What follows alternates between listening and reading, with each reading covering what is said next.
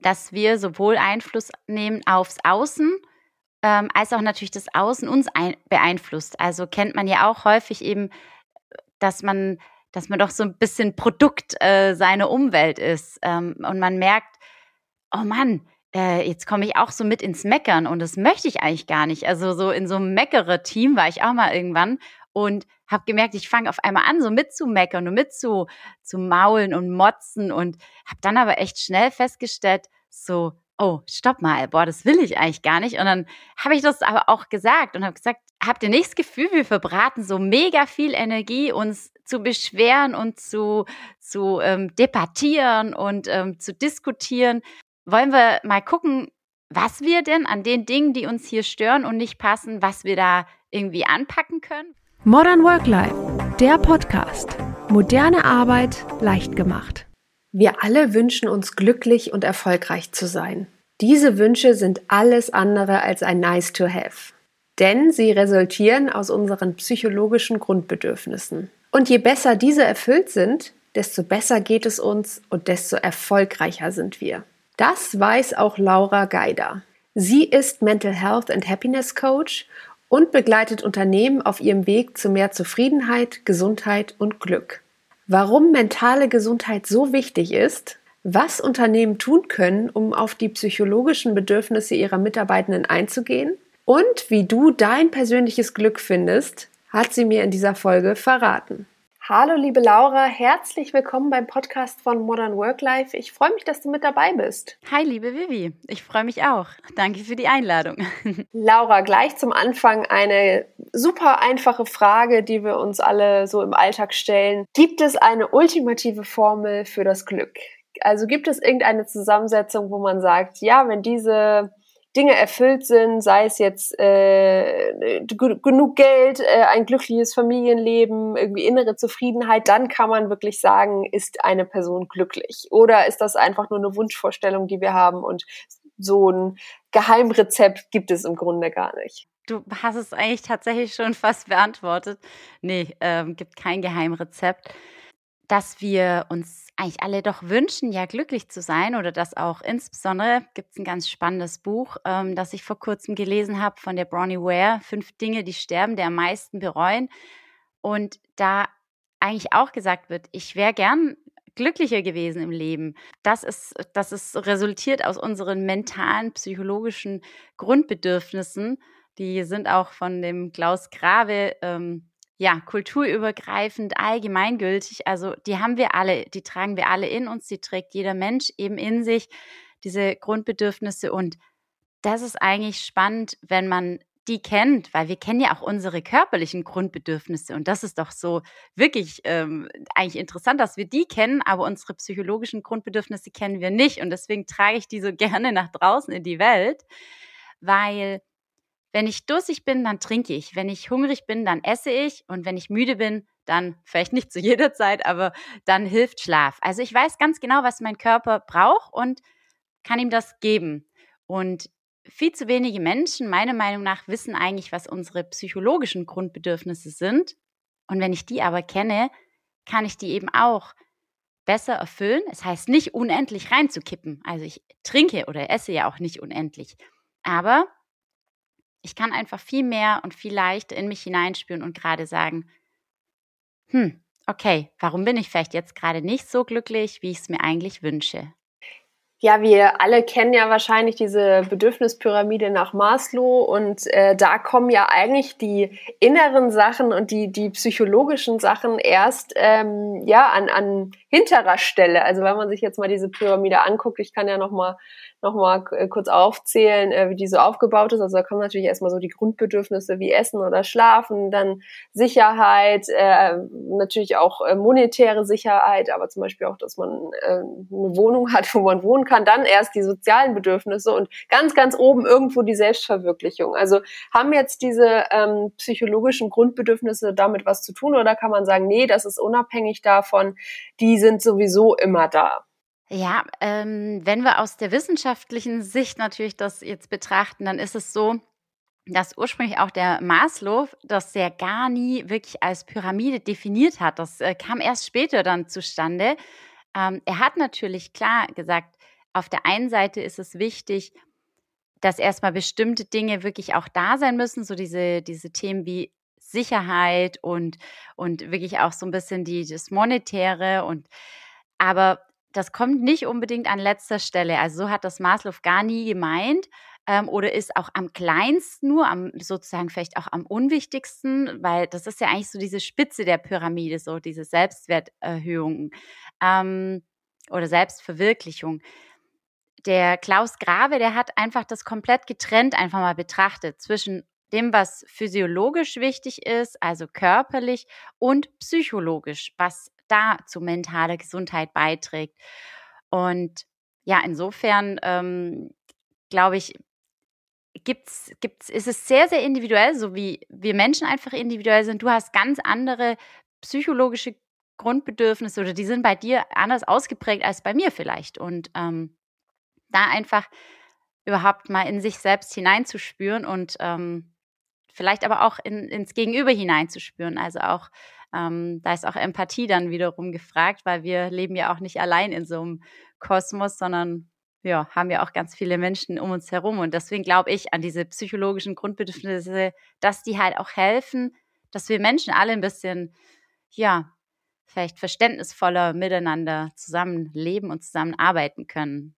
Ich finde das gerade interessant, was du erzählt hast, weil das wusste ich tatsächlich auch nicht, dass das eigentlich gar nicht so als Pyramide gedacht war.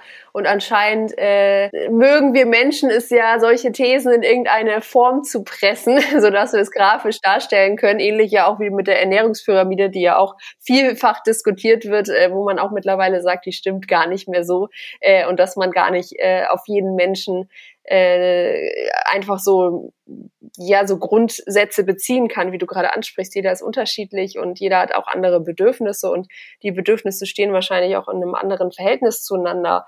Jemand braucht vielleicht gar nicht so die Sicherheit aus dem Monetären, um sich wohlzufühlen und ein anderer braucht es vielleicht mehr, um dann eben auf andere Sachen aufzubauen. Insofern ähm, ist das ja auch so ein bisschen ein Knackpunkt, äh, auf den wir später nochmal eingehen werden. Einfach so diese Individualität, die wir Menschen haben, die ja auch gerne gerade im beruflichen Kontext ähm, mal verloren geht oder nicht so wahrgenommen wird.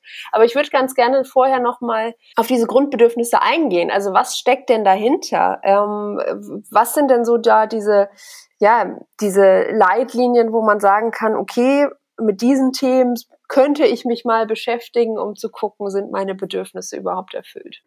Ähm, ja, also das sind tatsächlich einfach, ähm, manchmal wird von fünf gesprochen, manchmal von vier plus eins.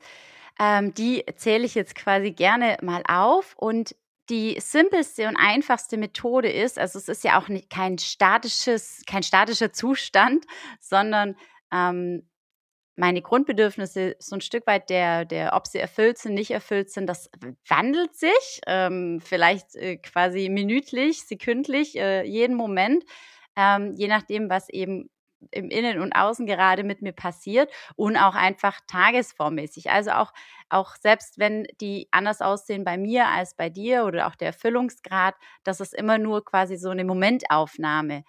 Ähm, das ist einmal auf jeden Fall ganz, ganz wichtig und das spüren wir alle. Und der eine eben braucht es mehr und braucht es weniger und ähm, auch in manchen Momenten ist das Bedürfnis größer oder auch nicht so groß. Äh, Bindung und Zugehörigkeit merken wir jetzt insbesondere in der Pandemie, Social Distancing. Also das war schon so ein Punkt, so ein Pain Point einfach, den viele empfunden haben äh, und wo auf einmal auch wirklich kam so, oh, Homeoffice, nee, ich will eigentlich gar kein Homeoffice, ich will wieder zurück ins Büro. So, das zweite, Lustgewinn und Unlustvermeidung.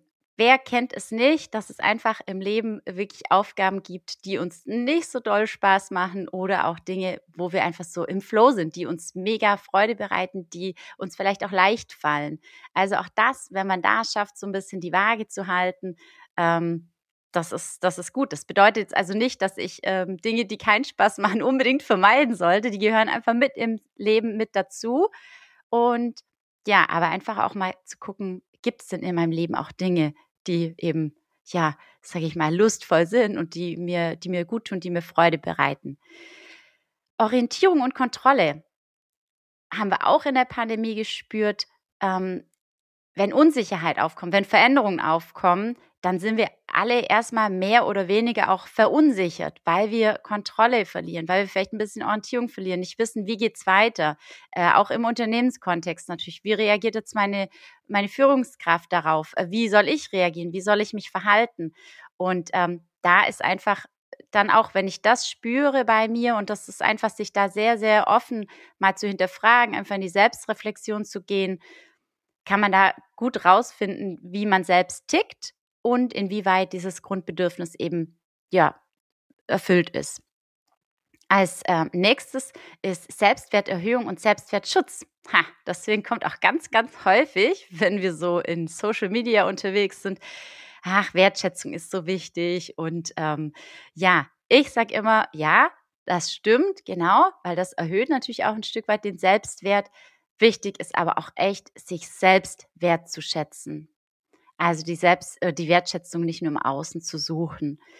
Und als letzten dieses 4 plus 1, letzter Punkt, letztes Grundbedürfnis, Kohärenz, Stimmigkeit. Also der Mensch liebt es auch, ja, Klarheit zu haben, dass etwas stimmig ist, sinnvoll ähm, und nicht widersprüchlich. Also mit Widersprüchlichkeiten, wenn wir so Fragezeichen vorm Kopf haben und sagen, das passt doch jetzt nicht zusammen, ähm, diese Intransparenz vielleicht oder auch, wenn eine Führungskraft etwas sagt, aber es anders ja, macht sozusagen, also das nicht übereinstimmt mit ähm, genau dem, was versprochen wird vielleicht, also so ein Stück weit ähm, Authentizität oder auch Integrität, ähm, das ist auch was uns dann verstört oder was uns nicht so gut gefällt. Und manche Menschen kommen damit eben besser klar, die, bei denen ist das Grundbedürfnis nach Kohärenz nicht so stark ausgeprägt und manche sind einfach so perfektionistische Menschen, die sind sehr, sehr auf ähm, Kohärenz und Stimmigkeit eben bedacht. Und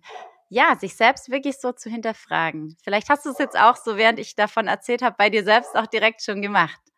Ja, äh, du hast es ja eben auch schon angesprochen. Natürlich gibt es immer wieder Situationen, ähm, wo mal das eine mehr und das andere weniger präsent sein wird, wo, wo vielleicht die, die Bedürfnisse mal mehr, mal weniger gedeckt sind. Aber ich glaube schon, dass allein mit diesem Wissen um diese, ähm, ja, um diese Punkte, dass, dass man vielleicht ähm, einfach einen Ansatz hat, tiefer in sich reinzugehen und mal zu gucken, weil oftmals fühlen wir uns ja in Situationen auch gar nicht wohl oder wir, ähm, wir sind gerade natürlich auch im, ähm, im unternehmerischen Kontext, äh, stoßen wir auf Herausforderungen, wo wir erstmal nicht mit umgehen können und wo wir merken irgendwie, dass das äh, stresst uns jetzt oder das belastet uns in irgendeiner Form. Und da zu gucken, okay, welcher Punkt davon wird denn jetzt vielleicht gerade äh, so ein bisschen angegriffen und was bin ich überhaupt für ein Mensch? Welche von diesen Punkten sind mir denn besonders wichtig? Wie du gerade sagst, wenn ich perfektionistisch bin, dann fühle ich mich vielleicht in Situationen wohler, wo eben diese Kohärenz stimmt und so.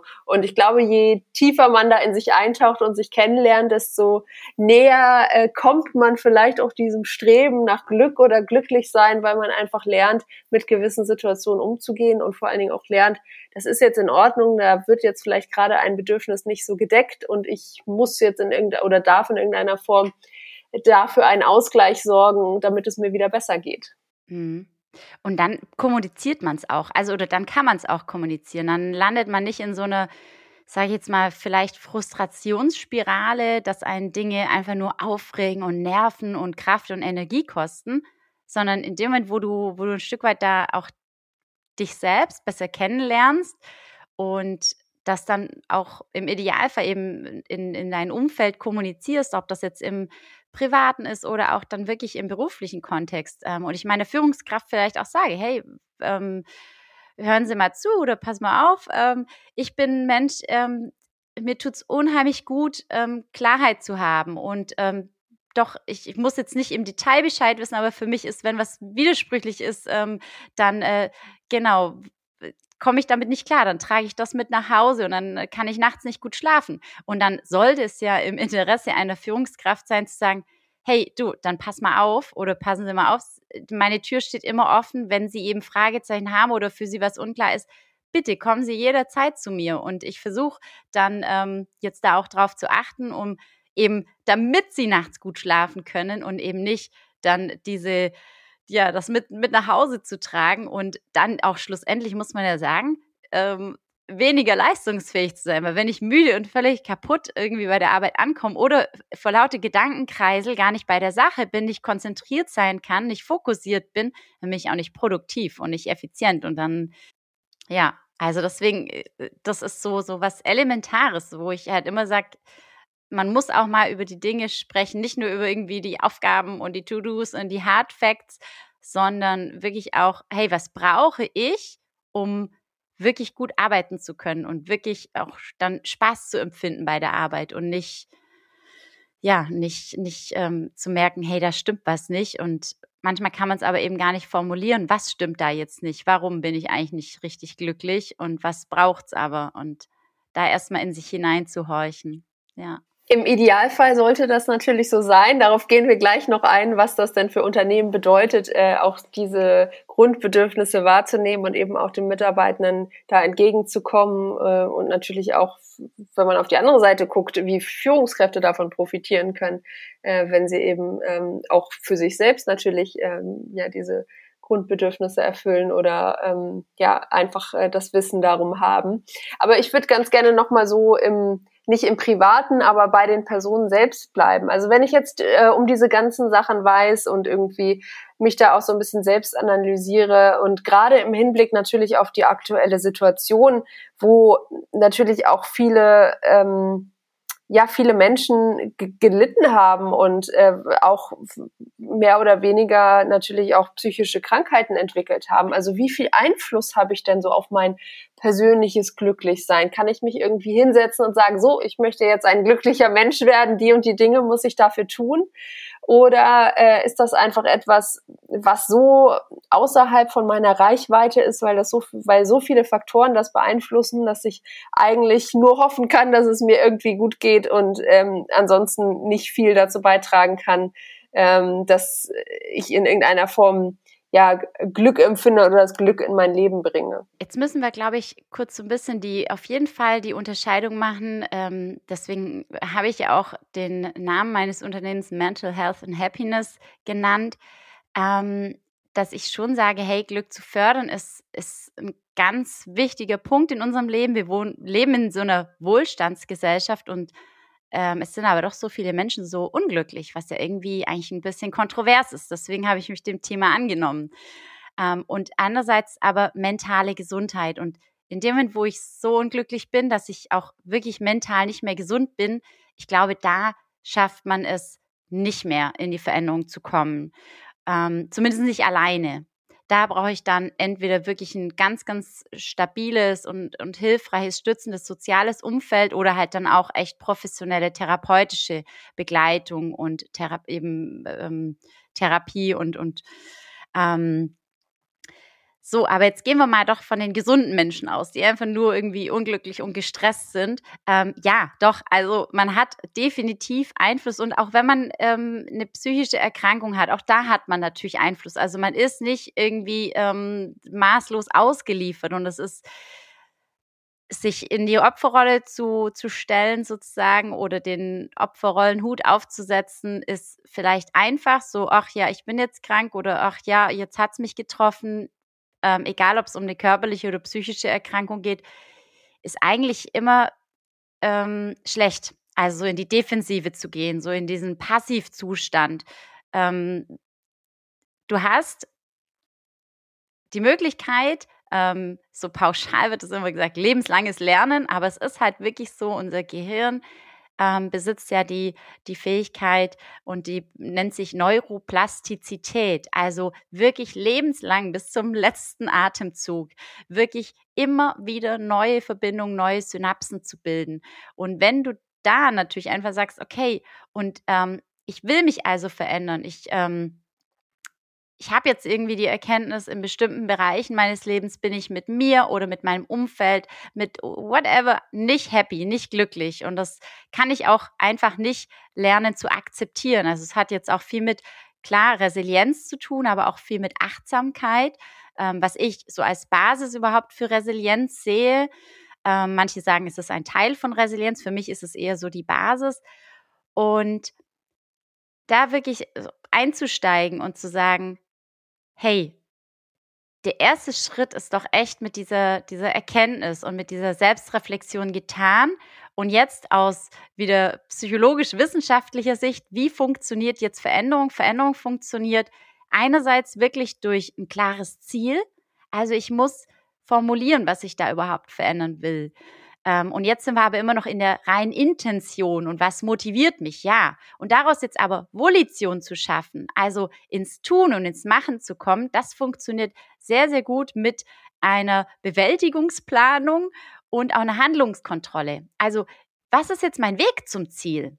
Äh, der kann auch zwischendurch sich ändern, der Weg, oder das Ziel darf sich auch ändern, aber sich wirklich konkret zu sagen, okay, und was muss ich jetzt tun? Und ich sage immer, ähm, fang doch mal einfach mini, mini klein an. Es gibt auch den Ansatz, manche sagen, nee, fang riesengroß an, setz dir ein motivierendes großes Ziel.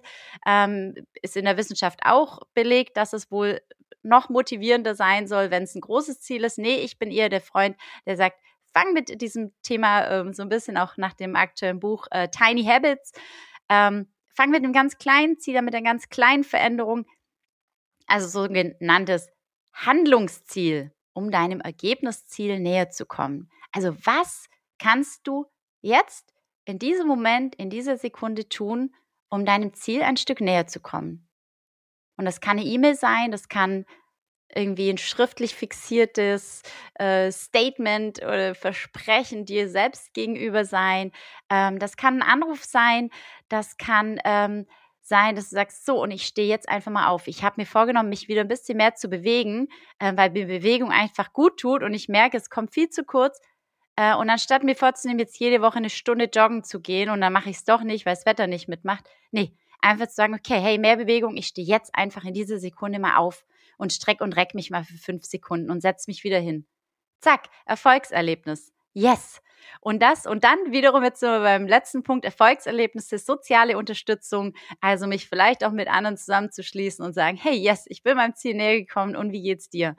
Ähm, und dann auch das zu feiern, was man schon erreicht hat. Und es dürfen auch manchmal echt die mini, mini kleinen Dinge sein ich glaube, gerade äh, momentan oder in Situationen, die, ähm, ja, wo alles außenrum so ein bisschen volatil ist, wo man irgendwie nicht weiß, was passiert als nächstes, äh, was kommt auf mich zu, wo natürlich auch viele Ängste stattfinden und wo man irgendwie so ein bisschen im, ja, sich vielleicht so in so einem Schwebezustand befindet und, und denkt, was, was kommt jetzt als nächstes? Und keiner weiß es irgendwie, dass dann gerade wichtig ist, dass man eben, ja, diese, ähm, diese Pläne und Ziele hat, dass man genau weiß, was liegt irgendwie in meinem Einflussbereich und was nicht, worauf kann ich mich konzentrieren und äh, was sollte ich lieber hinten überwerfen, was äh, kann ich eh nicht beeinflussen. Und ich glaube, dass das einfach auch ganz, ganz viel dazu beiträgt, dass man eben ja diese Happiness und ähm, dann auch im gewissen Sinne ähm, psychische Stabilität sich erhält.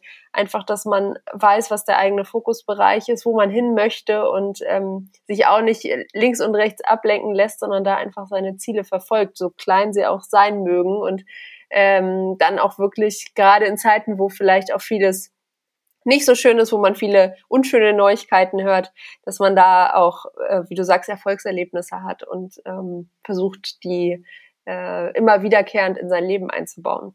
Jetzt hast du es ja vorhin schon angesprochen, ähm, es geht ja nicht nur um das Private, sondern wir verbringen natürlich auch ganz, ganz viel Zeit auf der Arbeit oder im beruflichen Kontext. Und lustigerweise habe ich gerade gestern oder vorgestern einen Post darüber gemacht, ja, was denn eigentlich so von Mitarbeitenden erwartet wird und wie erschreckend das teilweise ist in manchen Unternehmen, ja, wie ähm, konform und einheitlich Mitarbeitende eigentlich betrachtet werden. Also dass eigentlich die individuellen Bedürfnisse gar nicht wahrgenommen werden und sie eigentlich äh, im Prinzip eher abarbeiten sollen, möglichst nicht, äh, äh ja, keine Bedürfnisse, keine Probleme äußern sollen und eigentlich äh, morgens kommen, abends wieder gehen und weiter nicht auffallen.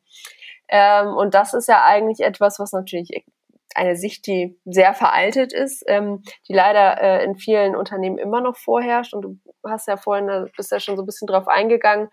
Ähm, wie kann ich es denn schaffen, dass auch im beruflichen Kontext, dass ich einfach sage, okay, diese ganzen Sachen, die lasse ich eben auch in meinen Beruf mit einfließen. Also äh, gerade weil ich da viel Zeit verbringe und gerade weil ich vielleicht mehr als Individuum äh, wahrgenommen werden möchte und weil ich natürlich da auch Bedürfnisse habe, die erfüllt werden möchten. Ja, jetzt müssen wir ja tatsächlich einmal aus der mitarbeitenden Seite sprechen und vielleicht auch einmal aus der Führungskraft ähm, Ebene oder Perspektive. Genau, wir fangen mal beim Mitarbeitenden bei mir selbst an und, und ähm, natürlich spielen da viele Faktoren eine Rolle, aber einfach, dass ich für mich vielleicht erstmal die Klarheit erreiche, okay, wie kann ich denn diese Themen überhaupt erstmal zur Sprache bringen oder für mich verinnerlichen, dass ich weiß, das ist auch im beruflichen Kontext wichtig. Jetzt ist es dir bestimmt auch schon ähm, so begegnet, dass in Unternehmen es manchmal auch nicht diese eine Kultur gibt, oder? Du kennst bestimmt auch die Unternehmen, in denen es Abteilungen gibt, wo, wo, wo man so sagt, so, ach, irgendwie, äh, das Team ist total cool und bei denen würde ich, ähm, auch wenn es vielleicht die Buchhaltung ist, ähm, und ich sage eigentlich ähm, thematisch ähm, und, und arbeitsinhaltlich ist es nicht mein äh, Lieblingsgebiet, aber mit denen würde ich gerne arbeiten ähm, weil die Menschen, weil da einfach eine, eine gute Kultur, so eine gute Stimmung herrscht. Und dann wiederum gibt es Abteilungen, da sieht es ganz, ganz anders aus und da ähm, redet keiner miteinander und da ist auch so dieses Wir-Gefühl vielleicht nicht so vertreten. Also dem bin ich halt schon häufig begegnet, dass man echt auch, ja, dass es schon so eine Unternehmenskultur gibt, dass es manchmal aber auch was sehr, sehr Abstraktes irgendwie und dass du doch in den einzelnen Abteilungen häufig große Unterschiede siehst und spürst und, und wahrnehmen kannst. Ich jetzt als Mensch, als Einzelner, als Mitarbeitende, Mitarbeitende habe immer Einfluss auf mein Umfeld. Also so, so wieder ein bisschen pauschal, ähm, wie man in den Wald reinruft, so ruft es auch wieder raus. Ähm, also wenn ich komme und einfach zum Beispiel morgens schon mal irgendwie auch die anderen nie mal selber mal die Initiative ergreife, mal zu sagen, hey, Leute, wie fühlt ihr euch? Oder auch einfach nur einen Kollegen, eine Kollegin, wie, wie fühlst du dich heute? Wie geht's dir? So wirklich auch mit ehrlichem, offenen Interesse. Ähm, oder auch selbst zu sagen, wenn ich irgendwie feststelle, Mensch, da hat einer Stress, mal zu sagen, boah du, lass uns mal kurz gemeinsam irgendwie ähm, mal schnell Pause machen. Ich glaube, du brauchst auch mal schnell einen Moment. Ähm, oder kann ich dir irgendwas abnehmen? Ähm, oder andererseits auch in dem Moment, das habe ich vorhin erwähnt, je besser ich meine persönlichen Grundbedürfnisse, die psychologischen Grundbedürfnisse kenne, desto besser kann ich die auch vielleicht mit ein bisschen Mut ähm, auch und, und ja, kommunizieren und trans nach außen transportieren. Und in dem Moment ähm, schaffe ich Veränderung, weil entweder schließt sich vielleicht äh, möglicherweise, hoffnungsvollerweise jemand mir an und sagt, boah, mir geht's ganz genauso oder ja, das empfinde ich im Moment äh, ebenso. Und Gemeinsamkeiten verbinden, schaffen Sympathie, also wächst daraus möglicherweise aus dem, was ich äußere, vielleicht einfach ein stärkeres Miteinander. Und das, das tut gut. Oder auch, ähm, wo ich sage, hey, mir ist das irgendwie gerade hier alles viel zu viel, mir sind viel zu viel Meetings, viel zu viel Austausch. Also in dem Moment, wo ich so ein bisschen die Bedürfnisse und meine Gefühle doch ein bisschen kommunizieren kann und ähm, nach außen tragen kann, dann kann das, können meine, meine Mitmenschen, meine KollegInnen auch ganz anders mit mir umgehen und können sagen, hey, ja, ähm, stimmt, du hast recht, irgendwie ähm, ist es vielleicht ein bisschen too much im Moment und ja, dann zieh dich doch aus dem einen oder anderen raus, wenn's, wenn du jetzt gerade auch so viele andere Dinge vielleicht auf dem Tisch liegen hast, die, die irgendwie auch Priorität haben und die, die dann sonst liegen bleiben. Ja, also ich glaube, Kommunikation und das ist so sehr, sehr spannend, dass wir dass wir ja denken, wir könnten kommunizieren und ähm, es aber häufig ja echt Missverständnisse gibt und die Kommunikation nicht so ganz flüssig und, und ja, gut abläuft. Ja, ich glaube, das ist mit ein größter Konfliktpunkt in den Unternehmen, dass eben nicht immer das wie oder das, was ich sage, kommt nicht immer unbedingt so, wie ich es gemeint habe, auch bei meinem Gegenüber an. Und da ist es natürlich ganz, ganz wichtig, sicherzustellen, Hast du das auch so verstanden oder äh, sind da noch irgendwelche vielleicht äh, ja Emotionalitäten mit eingeflossen für dich, die ich gar nicht so gemeint habe oder du ähm, hast vielleicht meine Formulierung ganz anders aufgefasst und machst jetzt eine ganz andere Aus Aufgabe daraus. Also ich glaube, da müssen wir einfach auch gerade im Hinblick auf ähm, ja die ähm, die äh, zukünftige Arbeitsstruktur, wo natürlich auch ähm, immer mehr remote gearbeitet wird und die Kommunikation eigentlich noch viel engmaschiger werden muss. Also äh, uns da alle vielleicht mal so ein bisschen schulen und ähm, drüber nachdenken, wie kommt eigentlich das Gesagte bei anderen Leuten an und auf welchen Ebenen kommunizieren wir, was strahle ich eigentlich aus, wenn ich irgendwas sage. Also ähm, möchte ich vielleicht irgendwas Freudiges mitteilen, aber meine Körpersprache spricht, äh, spricht was ganz anderes oder sowas oder wird ganz anders aufgefasst. Und ähm, aber äh, was du auch gerade angesprochen hast, einfach diese Kommunikation und, äh, das Wissen um die inneren Bedürfnisse, das hilft mir natürlich auch extrem dabei, Grenzen zu setzen und einfach auch zu sagen, so, hey, mir wird's jetzt hier gerade zu viel und in dem Moment äh, bin ich jedenfalls der Meinung, wo ich anfange, Grenzen zu setzen, ebne ich eigentlich auch den Weg für andere, das Gleiche zu tun. Weil die merken, okay, da bin ich jetzt irgendwie an einem, an einem Punkt, wo wir jetzt irgendwie einen Kompromiss schaffen müssen. Und in dem Moment, wo ich mich öffne und sage, ähm, das und das sind gerade meine emotionalen Bedürfnisse, gebe ich natürlich dem anderen die Möglichkeit, das Gleiche zu tun. Und wie du sagst, wenn einer eine anfängt im Unternehmen oder in der Abteilung, dann äh, kann es auch dazu kommen, dass sich die ganze Kultur verändert und auf einmal ein schöneres Miteinander herrscht. Hm. Das ist natürlich immer so ein Wechselspiel, genau. Also so Umwelt und Individuum, ähm, dass wir sowohl Einfluss nehmen aufs Außen ähm, als auch natürlich das Außen uns ein beeinflusst. Also kennt man ja auch häufig eben, dass man dass man doch so ein bisschen Produkt äh, seiner Umwelt ist. Ähm, und man merkt, oh Mann, äh, jetzt komme ich auch so mit ins Meckern und das möchte ich eigentlich gar nicht. Also so in so einem Meckere-Team war ich auch mal irgendwann und habe gemerkt, ich fange auf einmal an, so mitzumeckern und mit zu, zu maulen und motzen und habe dann aber echt schnell festgestellt, so, oh, stopp mal, boah, das will ich eigentlich gar nicht. Und dann habe ich das aber auch gesagt und habe gesagt, ähm, habt ihr nicht das Gefühl, wir verbraten so mega viel Energie, uns zu beschweren und zu, zu ähm, debattieren und ähm, zu diskutieren? Ähm, wollen wir mal gucken, was wir denn an den Dingen, die uns hier stören und nicht passen, was wir da irgendwie anpacken können, was wir wirklich verändern können, was auch sinnvoll wäre zu verändern und was ist halt einfach so, wie es ist und was, äh, wo können wir uns vielleicht echt einfach in Akzeptanz üben und sagen, ja, so what? Ähm, mein Gott, äh, man kann nicht die Welt retten oder man kann auch nicht das ganze Unternehmen umkrempeln und es wird immer etwas geben, was einen stört.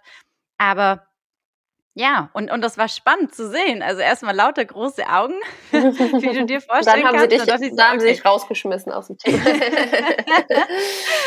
Na, erstmal so, ah, du wieder, Laura. Ähm, genau, weil ähm, ja, ich, ich dann doch so ein bisschen eigentlich die, die Stimmung getrübt habe. Die waren alle gerade auch eigentlich fast glücklich im Meckern und Maulen, aber langfristig gesehen ähm, bringt es einen ja nicht voran, also niemanden.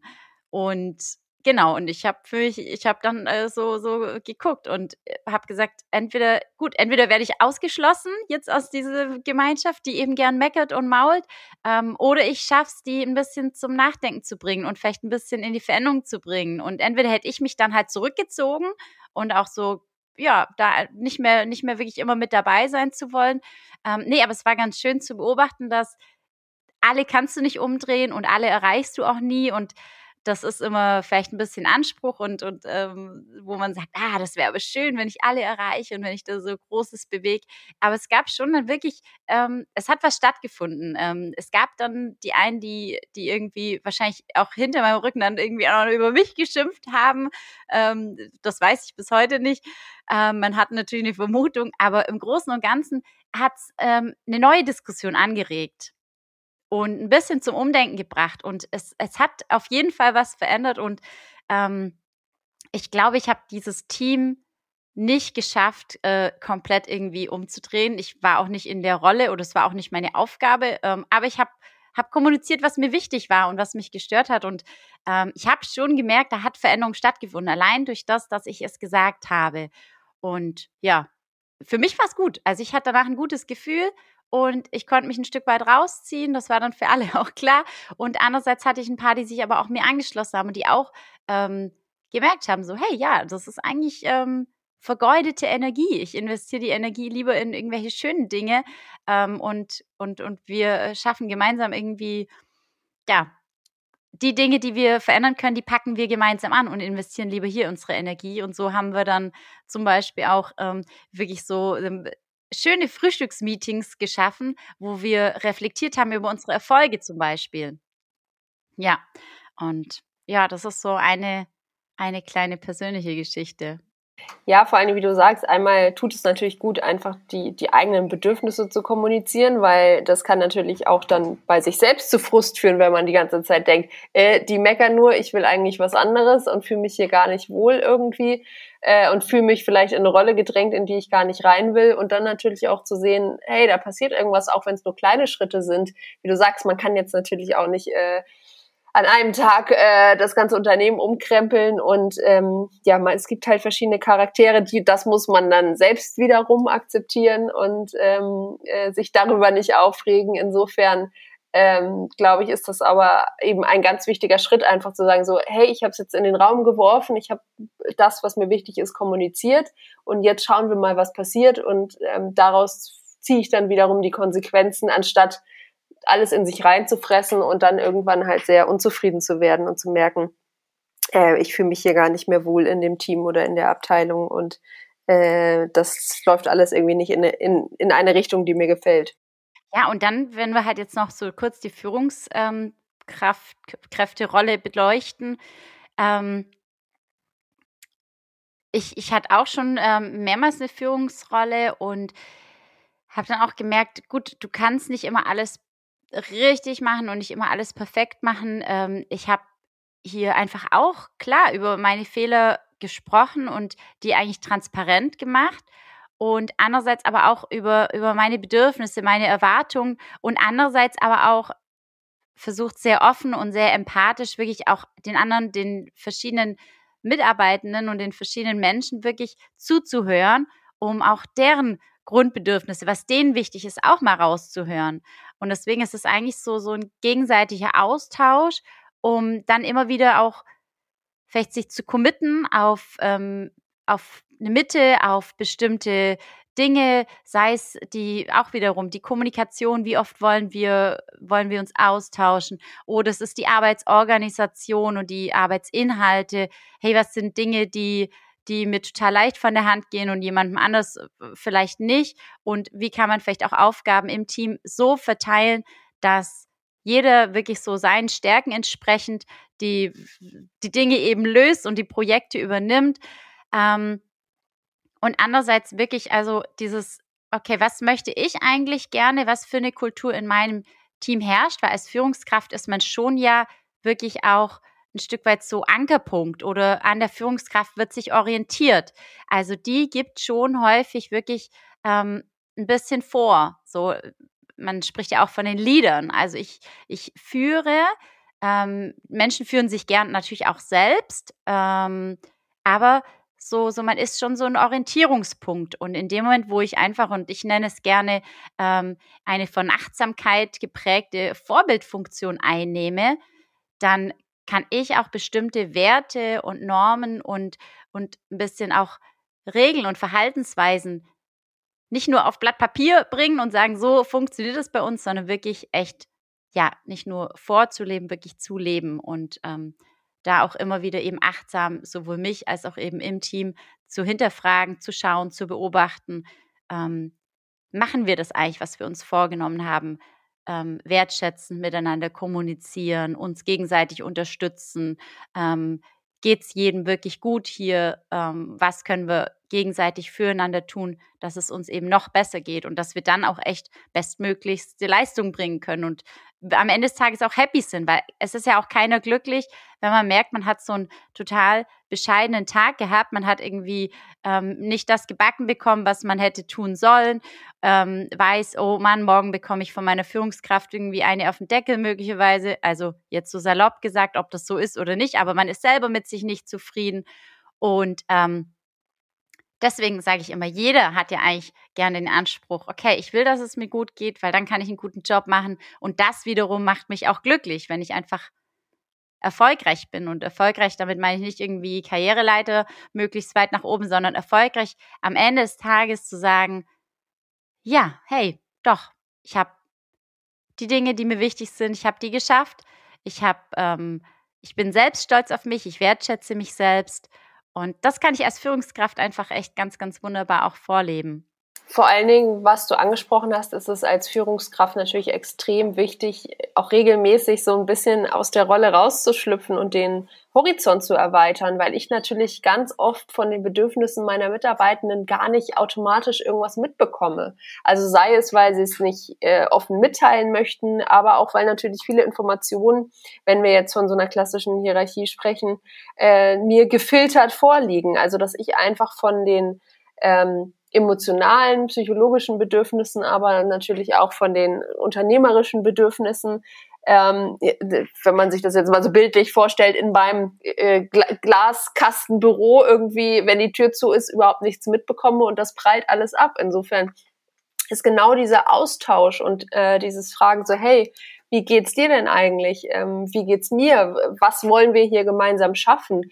Ähm, was für ja, Leitlinien wollen wir auch festlegen? Was ist denn uns als Abteilung, als Team, als Unternehmen, äh, je nachdem, wie groß man das gestalten möchte, wichtig? Und hast du eben ja auch schon angesprochen, so, was sind denn die eigenen Werte, wie wollen wir miteinander kommunizieren? Und da ist es natürlich ganz wichtig, gerade als Führungskraft, weil ich eben als, als Führungskraft diese Vorbildfunktion habe, weil, weil ich diese Orientierung gebe, nach der auch viele natürlich ähm, verlangen. Und das daran ist ja auch erstmal gar nichts Falsches, dass, dass ich das natürlich für mich auch verinnerliche und auch dann eben nach den Dingen, die festgelegt wurden, lebe und ich sage, das ist irgendwie was für die Mitarbeitenden und damit habe ich nichts zu tun, weil ich habe hier schon eh schon genug Aufgaben auf dem Schreibtisch und äh, das sollen die, die da unten mal machen und äh, ich, äh, ich halte mich da schön raus. Also so funktioniert es halt eben nicht.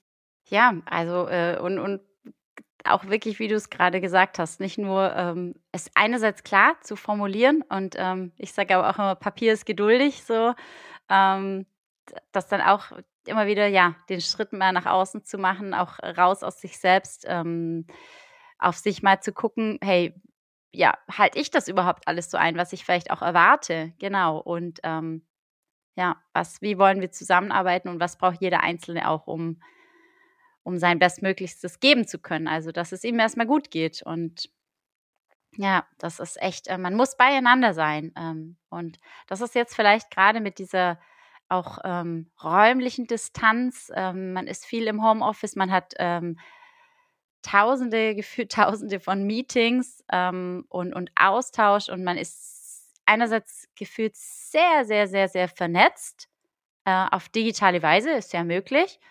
Digitalisierung ähm, gibt da ja, gibt da ja oder setzt da keine Grenzen. Und andererseits aber auch die emotionale Distanz, die eben doch ein bisschen mit der räumlichen Distanz manchmal auch einhergeht, weil einfach, ja, einfach schon mal so von unserer Wahrnehmung her ähm, im Endeffekt genau, so ein bisschen Audio ist da und äh, der, das Visuelle wird befriedigt, aber so, so, wir sind gefühlt doch ein Stück weiter voneinander weg. Und da kann man aber auch ja über eben so eine ganz offene und auch ja ehrliche, wertschätzende Kommunikation, achtsame Kommunikation, ähm, die anderen wirklich auch ja alle gegenseitig, also auch äh, Führungskraft, die Mitarbeitenden und Mitarbeitende, die Führungskraft, sich, sich zu hören, sich wahrzunehmen und dann viel näher aneinander dran zu sein, auch dann vielleicht viel mehr Verständnis, Empathie zu entwickeln. Ja, klar, natürlich gerade, weil das Digitale auf dem Vormarsch ist und uns in den nächsten Jahren noch begleiten wird, ist es natürlich umso wichtiger, sowohl im analogen als auch im digitalen eben diese, sich diese Dinge bewusst zu machen und natürlich auch eine Unternehmenskultur aufzubauen, wo das funktioniert, wenn ich ähm, meine Mitarbeitenden äh, in der Kaffeeküche treffe, aber auch funktioniert, wenn ich sie irgendwie virtuell zum Zoom-Meeting treffe. Und das, das ist natürlich eine ganz, ganz große Herausforderung, die natürlich nicht von heute auf morgen passieren wird, aber ähm, wie du schon sagst, kleine Schritte, sich das immer wieder in, ins Gedächtnis rufen, nicht nur aufschreiben, sondern auch umsetzen. Und ja, auch einfach da darf man natürlich dann auch gerne kleine Erfolge feiern und ähm, sehen, was sich dann vielleicht im, im Kleinen verändert und darauf aufbauen und sagen so, hey, ähm, und das erlebe ich oft in Unternehmen, wenn ich dann Workshops gebe oder äh, Impulse setze oder sowas, dass die dann wirklich sagen äh, oder mich teilweise zwei Wochen später anrufen und sagen so, hey, schon dieser kleine Impuls hat was gebracht. Zwar nur äh, vielleicht in der Kommunikation oder in irgendeiner Form irgendwas, aber man hat schon gemerkt, da hat eine Veränderung stattgefunden. Und darum geht's ja letztendlich einfach immer wieder das Gespräch zu suchen und zu gucken, okay, wie können wir hier die Dinge zum Positiven verändern. Ich mag zum Beispiel, ja, diesen Spruch, ähm, das war ein Tropfen auf einen heißen Stein, das, das mag ich gar nicht. Also, weil ich, ich finde, nee, jeder einzelne kleine Impuls, jedes gesagte Wort bewirkt ja irgendwas, also im Außen. Irgendeine Veränderung, irgendwas stößt man an. Lieber der stete Tropfen hüllt den Stein. Wenn wir schon bei Tropfen sind. Genau. ja. Würdest du denn sagen, jetzt nochmal so zum Abschluss, ähm, ähm, die Zuhörenden haben ja jetzt gemerkt, wir haben ja überhaupt nicht über Arbeitsthemen gesprochen und ich finde, das ist ja auch gar nicht nötig. Man muss nicht irgendwie äh, unbedingt darüber sprechen, wie irgendwie Teams produktiver oder effektiver werden oder was man für Tools benutzen kann. Wenn eben diese Basis, worüber wir jetzt irgendwie die letzte Dreiviertelstunde gesprochen haben, nicht stimmt, dann bringen, glaube ich, auch diese ganzen anderen Maßnahmen nichts. Und Unternehmen haben ja teilweise schon viele Angebote, die in diese Richtung gehen, ähm, oder in die unternehmerische, äh, unternehmerische Richtung gehen, sollten denn Unternehmen auch äh, ja Angebote darüber hinaus schaffen, wo einfach Mitarbeiter, aber natürlich auch Führungskräfte lernen, ähm, äh, dass es eben nicht nur um die reine Arbeit geht, sondern auch eben um das Emotionale darüber hinaus, auch um die um die Happiness, um die psychische Gesundheit, um das um das Zusammenleben. Also müssen Unternehmen da einfach noch noch mehr ähm, ja noch eine größere Vielfalt schaffen, um eben zu sagen, so hey, das ist auch genauso wichtig wie äh, andere Sachen und genauso wirkt sich genauso auf unsere Bilanzen aus, wie äh, äh, wenn wir jetzt irgendeinen Workshop zu, zum unternehmerischen Thema machen. Ja, ich glaube auf jeden Fall, definitiv. Ähm, jetzt möchte ich natürlich den Unternehmen ähm, oder Menschen in Unternehmen, die jetzt vielleicht zuhören, ähm, nicht die Hoffnung nehmen, aufgrund von, wenn mal kein Budget da ist. Weil das ist ja immer die Frage, okay, puh, also jetzt äh, will ich das Thema mentale Gesundheit und ähm, vielleicht Happiness oder nennen wir es, äh, du hast jetzt von ihr ähm, die emotionalen Themen, ähm, manche sprechen von Soft Skills, manchmal wird von Persönlichkeitsentwicklung gesprochen. Ja, es ist gut hier auch ähm, und ich verankere es gerne ähm, im Bereich People and Culture oder so ist so ein bisschen für mich eigentlich die Auffassung, dass es genau dort reingehört ähm, oder in der Personalentwicklung und gar nicht mehr so, wie es früher halt war, diese Themen, wo es um Gesundheit geht, wirklich ausgegliedert im betrieblichen Gesundheitsmanagement, ähm, so als ganz extra Abteilung, weil dann ist es für mich viel zu weit weg von, von den eigentlichen Arbeitsthemen und von den Prozessen und von den Strukturen.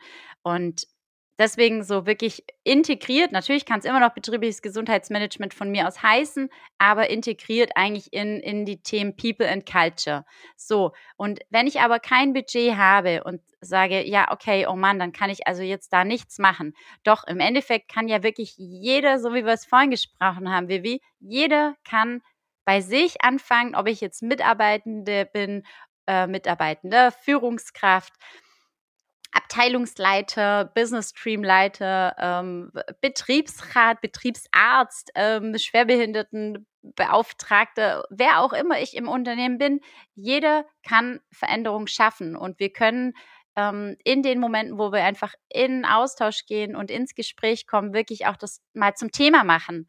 Und so, also ich brauche jetzt nicht zwangsläufig ähm, Zehntausende von Euro in die Hand nehmen. Ähm, ich glaube, dass aber eine Entwicklung, wirklich, wenn ich sage, ich habe aber das große, große Ziel hier im Unternehmen schon, ähm, die Kultur ein Stück weit zu verändern, eine gesündere Kultur zu schaffen, gesünderes Miteinander zu schaffen, ähm, dann gibt es natürlich äh, Angebote, Workshops, Trainings, ähm, durch Menschen wie dich und mich, die das Ganze dann einfach noch mal ein bisschen systematischer planen, ähm, angehen, ähm, wirklich auch mit Fachwissen, mit Know-how reinkommen, die wissen, wie Veränderungen eben funktionieren, ähm, auch langfristig gesehen und wie Veränderungen dann auch erfolgreich sind. Ähm, und insofern macht es auf jeden Fall auch Sinn, da eben Geld in die Hand zu nehmen und zu sagen, äh, ja, ich schaffe wirklich auch ganz, ganz konkrete Angebote im Bereich wirklich auch vielleicht der Achtsamkeit, der gesunden Führung. Ähm, ich, ich, bin ja so ein Fan von äh, MBSR, achtsamkeitsbasierte Stressbewältigung ähm, oder sei es ja wirklich auch nochmal Kommunikation. Ich glaube, da gibt es so viele New Work-Ansatz, äh, so viele Bereiche, wo ich sagen kann, ja, da, das, da fühle ich mich zu Hause, das fühlt sich gut an, das könnte zu meinem Unternehmen passen. Und dann ähm, lohnt sich definitiv da auch ähm, nicht nur eben in die fachliche Weiterentwicklung eben zu investieren, sondern auch wirklich die Soft Skills sozusagen oder die Persönlichkeitsentwicklung und die Teamentwicklung ja. Liebe Laura, ich danke dir ganz, ganz herzlich für so viele Einblicke äh, in die psychologischen Grundbedürfnisse, in die Kommunikation innerhalb von Unternehmen und natürlich auch ja in, in die äh, eigene Erreichung oder in die in die Umsetzung der eigenen Wertschätzung, die natürlich auch momentan ganz, ganz wichtig ist. Ich danke dir. Und ich danke dir, Vivi. Schön, dass ich hier drüber sprechen durfte. Alles Liebe. Modern Work Life der Podcast. Gesunde Arbeit leicht gemacht.